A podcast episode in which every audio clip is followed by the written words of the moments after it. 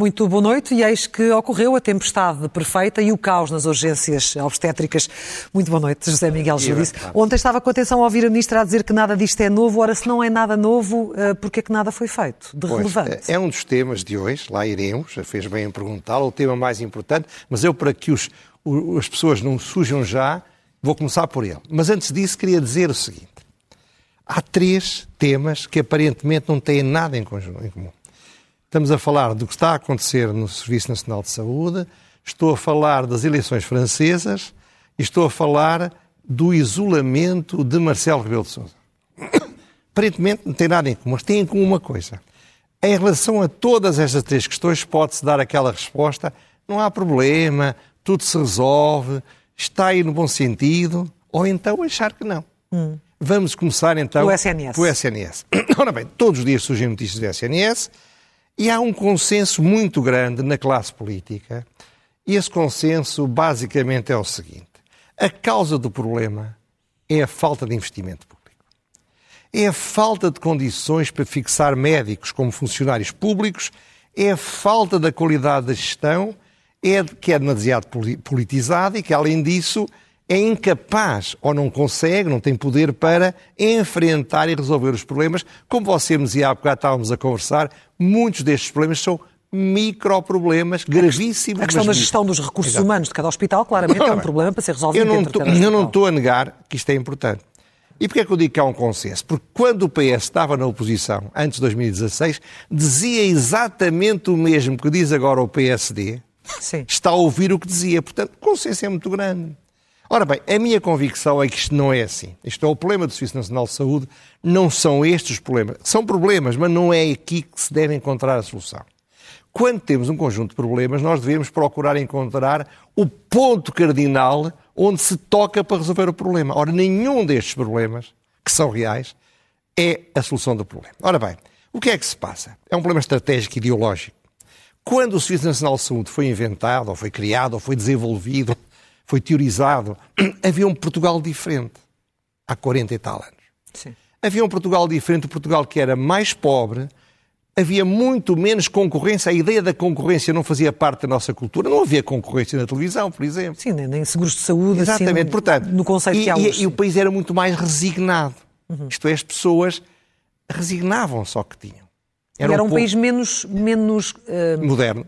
E não só, com, com menos idosos. E hoje em dia tem um peso muito claro, mais forte Claro, claro. Mas o Precision Salzul também não se adotou esse problema. Nós podemos estar aqui dias a falar.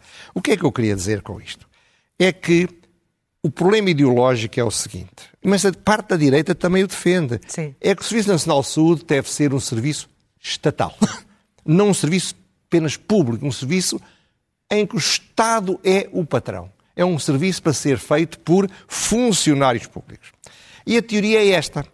Só há seguros de saúde e só há hospitais privados e só há clínica privada porque o Estado não é capaz de pôr o Estado a funcionar completamente bem.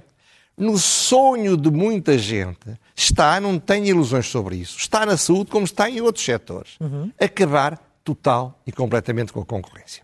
A tiro dominante qual é? Diz assim, se se contratarem mais uns milhares de médicos, de, de enfermeiros, de auxiliares, etc., se todos eles forem muito mais bem pagos, se tiverem excelentes carreiras, se se comprar o mais moderno equipamento que está no mercado, se se criarem e construírem mais centros de saúde, se tudo isso acontecer, o privado, o setor privado e o setor social vão desaparecer como um nevoeiro numa noite quente, numa manhã quente de verão. Este é que é o projeto ideológico. Por isso é que se insistem que o problema é pôr dinheiro em cima do problema. Ora bem, eu acho que isto não é assim, é preciso pensar fora da caixa. E é preciso pensar fora da caixa porque há um problema de fundo. Diga-se o que se quiser, as pessoas hoje em dia já não querem o que queriam no tempo de Salazar: trabalhar para o Estado. As pessoas são mais felizes com a flexibilidade, com a diversidade, com o pluralismo, até trabalhando mais, mas com a liberdade que vem, apesar de tudo mais, na área da iniciativa Fala privada. Fala-se aqui num problema estrutural. É, é um problema estrutural, isto é um problema ideológico, é um problema estratégico e ideológico. Repare, Portugal tem capacidade instalada na área da saúde, estou convencido, para resolver todos os nossos problemas. Só que o que acontece é que o sistema não dialoga. O SNS é público e não dialoga com o privado, a não ser quando está muito aflito. Ora, o que era necessário, eu tenho falado disto tanto e não pode imaginar as pessoas que me escrevem, Porquê é que uma baixa tem de ser feita no serviço? No, no já, aqui foi tema, já falou sobre isso. Claro, porquê é que o Estado não faz contratos com grupos de médicos para em zonas, pelo menos, onde há menos condições para se instalarem, para lhes dar mais condições? O problema, o problema do apoio ao judiciário feito pela Ordem dos Advogados baseia-se nesse modelo. Fica muito mais barato para o Estado contratar advogados que, em alguma parte do seu tempo, trabalham quase de graça, do que estar a criar uma estrutura pesadíssima, burocratíssima e que depois funciona muito mal. Mas Ora também bem, acha que é a solução aquilo que tem acontecido de, de, de contratar tarefeiros a ganhar muito mais do que os médicos do claro, Isso é, é o, o, caso exemplar de não querer enfrentar o problema. Em vez de olhar a sério, temos de ter privados e sociais nisto, e vamos criar uma solução conjunta, acaba por ter os privados da pior maneira possível. Fabricantes de, e, os, os, os, os, próprios médicos preferem estar dessa maneira, têm mais liberdade, trabalham mais umas vezes do que outras, são mais bem pagos também. E há quem queira assumir esse risco. Portanto, todo o modelo Suíço Nacional Sul tem de ser repensado. E, finalmente, o PSD começa a falar assim. Finalmente, há forças políticas que defendem um projeto alternativo porque ainda dentro do PSD se continua a falar mais cima do, do, do, do Serviço Nacional de Saúde. Claro que eu não acredito que isto vá acontecer. Eu não acredito, vai-se continuar a dizer isto é culpa da oposição, está tudo a correr cada vez melhor, isto já era antigo, agora temos mais dinheiro, gastamos mais dinheiro. A linguagem de todos os governos mas a linguagem de todas as oposições, provavelmente neste tema, está mais certa e mais de acordo. Mas o PSD tinha um discurso um bocadinho diferente, porque até mesmo com as próprias PPPs na saúde, a, a lei de base da saúde, que neste momento está diferente daquilo que era, mais fechado aos privados. É o PSD sempre teve ali uma perspectiva um bocadinho mais abrangente, depois, mais aberta mas, a um sistema de saúde. Mas depois calou-se quanto a isso. Depois do mas já voltou Coelho, a falar outra vez. Agora voltou. Sim. Depois do Passo Coelho, o PSD tornou-se num partido defensor de, da, da saúde estatizada. Agora está a mudar, Deus queira que mude. A entrevista da Ministra da Saúde foi uma verdadeira vergonha uma coisa atabalhoada, uma ministra atabalhoada, a dizer que não tinha tempo, não podia responder às perguntas. Sim, mas acabou por responder a, poucas, mas... Pois, mas quer dizer, mas iremos voltar Sim. ao tema mais à frente. Mais à mas, frente. de facto, olhando para aquilo, percebe-se que ela está completamente atarantada. É inadmissível que a ministra vá fazer estas reuniões no dia 14 de junho para programar as contingências dos feriados e do verão. Sendo que já tinha sido alertada, segundo o Sindicato Independente dos Médicos, no final de maio. Mas claro, mas, oh, qualquer estrutura organizada planeia o verão no inverno, não planeia o verão no verão. Já no tempo da Covid, da COVID. uma coisa. Enfim, ó, eu não acredito que há nada Mas temos aqui uma opção política, José Miguel Júlio. É claro que sim. Tem os portugueses que quiserem continuam a votar. Agora, cada vez mais a, a, a, ideologia está a ser feita à nossa custa, à custa do nosso dinheiro, dos nossos impostos e, sobretudo, à custa da nossa saúde. O que está a acontecer é que as pessoas fogem do SNS como fogem como do diabo da cruz. Não é que não haja bons médicos, mas que o sistema está de tal maneira a funcionar mal que não dá resposta. E nunca vai dar. também nestes momentos acaba por criar situações de caos Uh, aliás, também o aeroporto de Lisboa já, já aqui falou é, disso. Iremos, depois lá iremos. iremos voltar e quanto às legislativas uh, francesas, a bater recordes de abstenção, o que é que tem a dizer sobre bem, isso e de que forma é que, é que encaixa? É engraçado que eu não vi dizer praticamente nada do que eu agora vou falar. Nem aqui, nem em França. Li muita coisa sobre França. Vão aparecer três slides sucessivos. O primeiro slide mostra os resultados em 2017, quando há cinco anos houve uma eleição idêntica. E se olharmos para ali, veremos a direita radical, que é basicamente a Le Pen, teve 14%, a direita moderada 21,5%, o centro, que é o Macron, 32%, e a esquerda, quer a moderada, quer a radical, 28,33%. Em, em 17. Em 17. Agora, em 2022, no domingo passado, o que é que se passou? Na primeira volta. Na primeira volta, que é como esta. Vem o segundo slide. A direita radical aumentou para 24%. A, a direita radical, a direita moderada baixou para 13%. O centro baixou para 27%. E a esquerda radical subiu ligeira e moderada subiu ligeiramente para 30%. Vou a seguir dar um terceiro slide que é exatamente a revelação do que é que foi a alteração. O terceiro slide demonstra que as lideranças radicais, repare, A esquerda não é só radical porque fizeram uma geringonça. Hum. Mas a liderança é radical. É como se em Portugal uma aliança pré-eleitoral entre o PC, o Bloco de Esquerda e o PS fosse liderada pela Catarina Martins.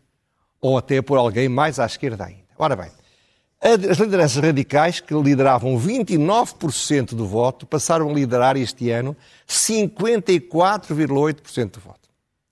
A direita radical aumentou 64% do voto. Não, ninguém diz isto, mas... 64%. 64% aumentou. A direita moderada e o centro perderam 25% da percentagem. A esquerda radical e moderada aumentou 8%. Ou seja, a direita moderada e centro em perda. E a, e a esquerda radical subiu ligeiramente. E, e, e, quem ganhou as eleições em termos de, de crescimento foi a, a, direita radical. O que é que isto significa? Quais são as conclusões? Primeiro, uma conclusão é que o centro vai obter a maioria. Porquê? Porque o sistema eleitoral favorece os partidos moderados. Sim. Segundo, a esquerda vai ser a principal partido da oposição porque fez uma união a, direita radical não fez. Não fez uma, uma, uma, uma, aliança com a direita moderada e nem sequer fez uma aliança interna, porque houve um partido que teve 4 e tal por cento e gastou votos. A direita radical vai ser subrepresentada, tem 24% dos votos e vai ter qualquer coisa como 5%, na melhor das hipóteses uhum. para eles, 7%. A subrepresentação é perigosa. Porquê? Porque vai fazer com que todo o país que é contra o sistema, que é contra o estão lá, que é do contra, cada vez mais se revê naquele partido que é também para eles considerado uma vítima. E torna-se aglutinador. Mais do que isso, a parte da direita moderada, daqui a cinco anos, vai fazer o que fez a esquerda moderada. Que ao juntar-se à esquerda radical vai ter muito mais deputados do que teria se não se juntasse. Acentuando, evidentemente, o radicalismo. Ora bem, o que é que isto significa? Que a França está dividida em três blocos. E não em dois, como os jornais estão dito. Um bloco é o bloco moderado, mas que está, está, está ainda é, ainda é o, mais, o maior dos mais pequenos, dos três, mas é cada vez mais pequeno, perdeu 25%, é muito, em 5 anos. Um bloco de esquerda que tem à volta de 30%, e um bloco de, de, direita radical que tem à volta de 25%. E volto a dizer, só direita radical, não estou a falar da direita moderada. Sim, sim. O que é que é o problema disto? Pode ser, não, isto não tem problema nenhum, como dizia há bocado, não, isto está a correr bem, eh, os moderados vão ficar a governar, os, os, os, os, radicais de direita não gostam dos de esquerda, os de esquerda não gostam dos de direita e, portanto, o centro manipula ambos, isto vai tudo correr bem e daqui a cinco anos vai estar tudo muito melhor. Mas a tendência é muito preocupante. A tendência é para que uma parte da direita moderada se ligue à direita radical. A esquerda já não vai deixar de estar ligada à esquerda radical. E pode chegar, podemos chegar a uma situação em que vai à segunda volta nas presidenciais a Marine Le Pen e o Mélenchon. Isto é, a França está a avançar para a América Latina a olhos vistos.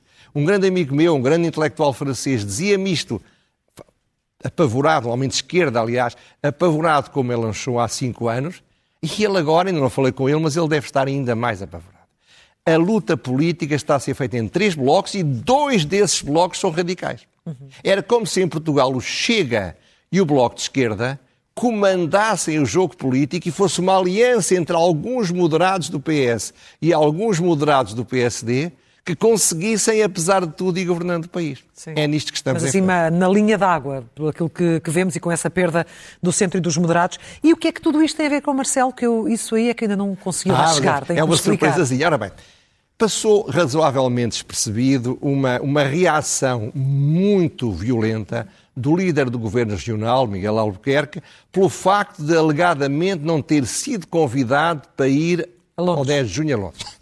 Isto não é um pormenor. Para Mas o Presidente diz que foi convidado. Já lá vamos. Não é um pormenor para a Madeira. A Madeira, não se esqueça, é um caso curioso. O primeiro vinho que foi exportado em 1456, pouco tempo depois de ser descoberta, foi para o norte da Inglaterra. Sim. Desde o século XVIII que as exportações, a importação, a exportação de turismo, os investimentos ingleses fortíssimos.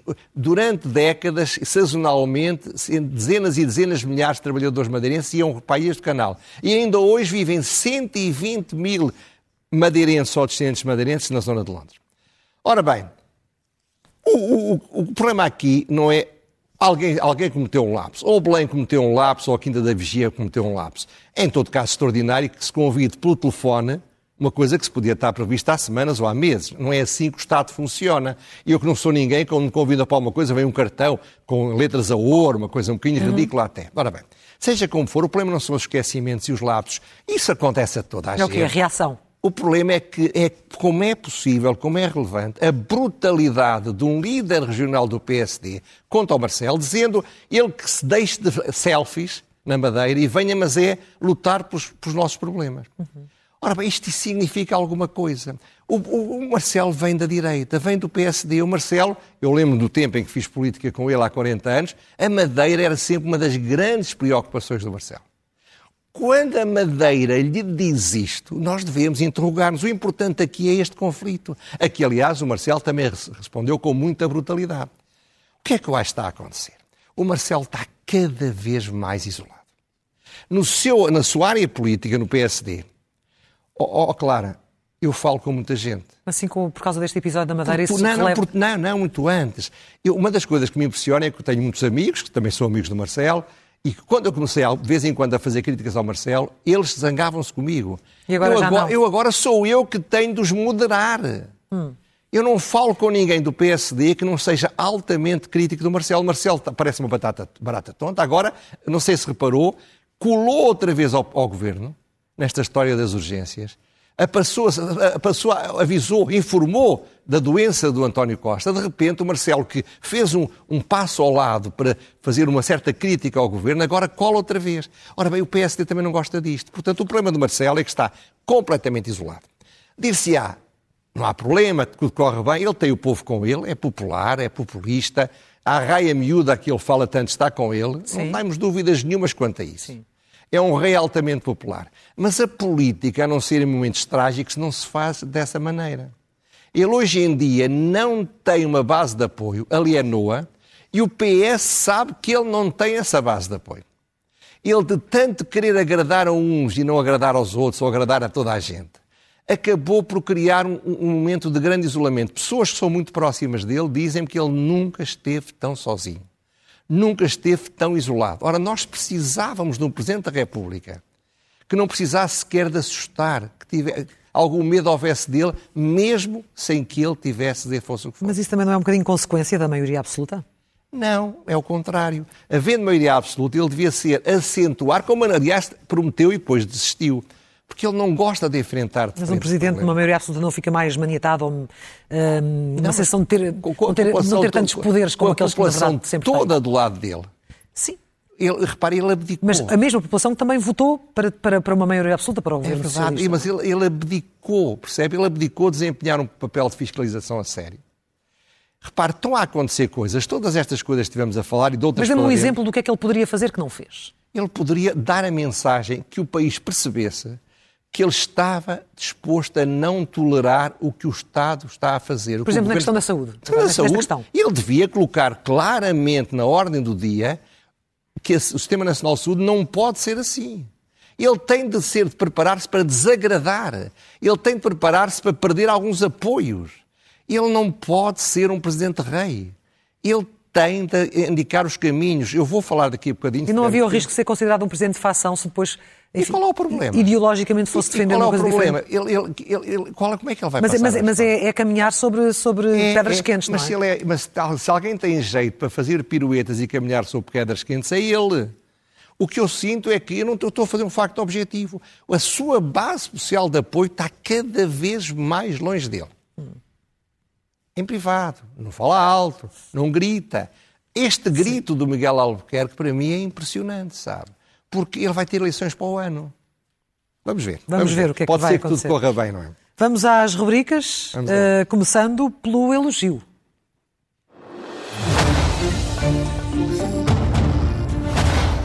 O elogio é para quem trabalha no turismo. No turismo? No turismo. Repara, é um setor que foi, teve muito azar com a pandemia, foi muito maltratado pelos poderes políticos durante a pandemia, essa história está por contar, está agora a sofrer diariamente o caos do aeroporto, Agora, eles não têm complexo patinho feio. São os que criam mais empregos, são os que pagam mais IVA, são compostos por pequenas e médias empresas viáveis, determinadas, ousadas, são mais resilientes.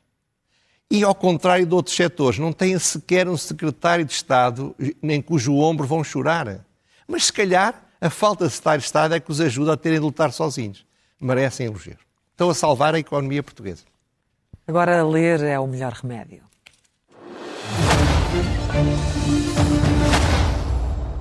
Ora bem, creio que é a primeira vez que proponho que, proponho que leiam uma infografia. Uhum. Não sabia que se chamava assim. Infografia. É, no público, domingo saiu, no, no âmbito de um grande conjunto de artigos sobre uh, o funcionalismo público, uma, uma infografia que tem o título Quem são e quanto ganham os funcionários públicos em Portugal. É conteúdo pago, mas está, eh, está muito bem feito. Conteúdo pago? Sim.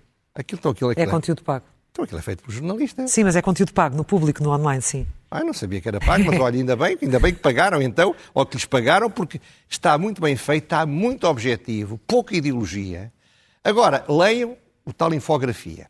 O que eu, o que eu, o que eu não consegui foi afastar uma pergunta como é que a sociedade civil vai poder sustentar com a sua pequena produtividade, tema a que voltaremos, este Estado? O que, é que destaca, o que é que destaca mais dessa, dessa infografia? Daquilo que tenha lido e que o tenha mais surpreendido? Não, não, não, não nada me surpreendeu, só que é informação muito bem arrumada. É informação muito bem arrumada. É um Estado que está inadequado para o país que somos. Por termos funcionários públicos a mais? Por tudo, por tudo, por, por tudo, por tudo. Não dá tempo para, para dizer Ainda temos um bocadinho, temos ainda cerca de três minutos até ao final. Mas... Mas, ainda, mas, mas, há um tema a seguir que é muito importante. Sim. E, portanto, não queria, não queria desprezá-lo. Prometo que voltarei a esse tema. Muito bem. Para já, ah, esta lá. sugestão da infografia Vá, vejam, do público. E depois pensem sobre isso. Muito bem. A pergunta sem resposta.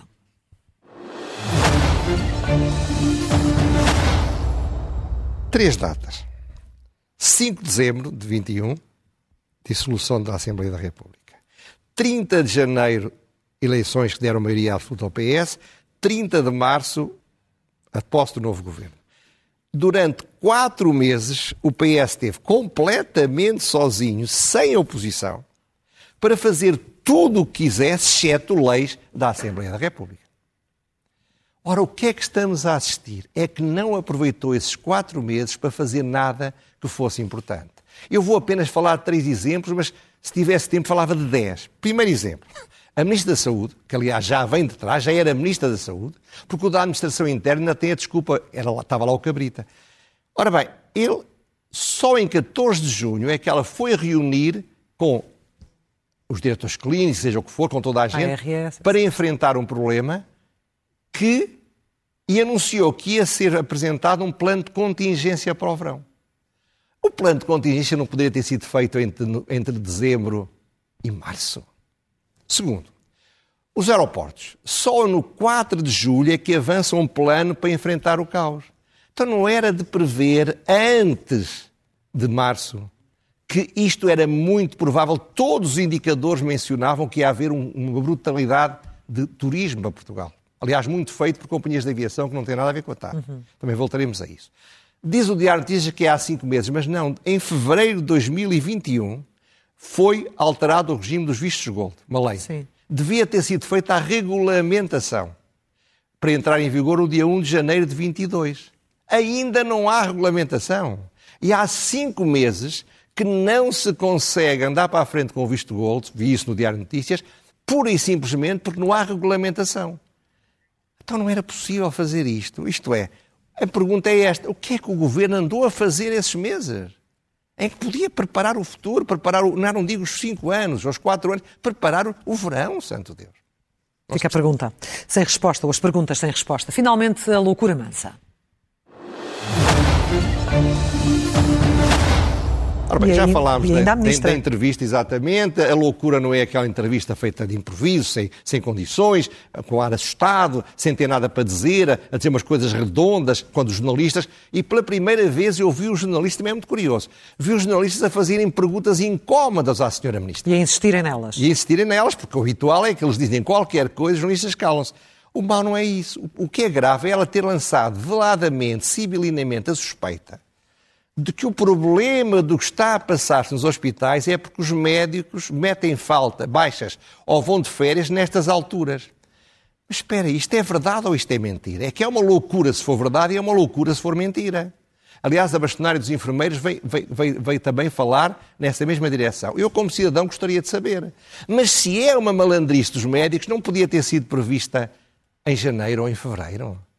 É possível que a ministra fique surpreendida. Isto é que é uma loucura total. Eh, não vale a pena atacar os médicos por ela. Já o fez uma vez. Ou ataca frontalmente ou cala-se. Não pode estar a fazer estas coisas civilinas que desmoralizam todos e criam revolta desnecessária. José Miguel Judice. Até à próxima terça-feira. Até, Até lá. Muito obrigada. Obrigado. Aqui ficam as causas desta semana. Depois do intervalo, está de regresso à edição da noite.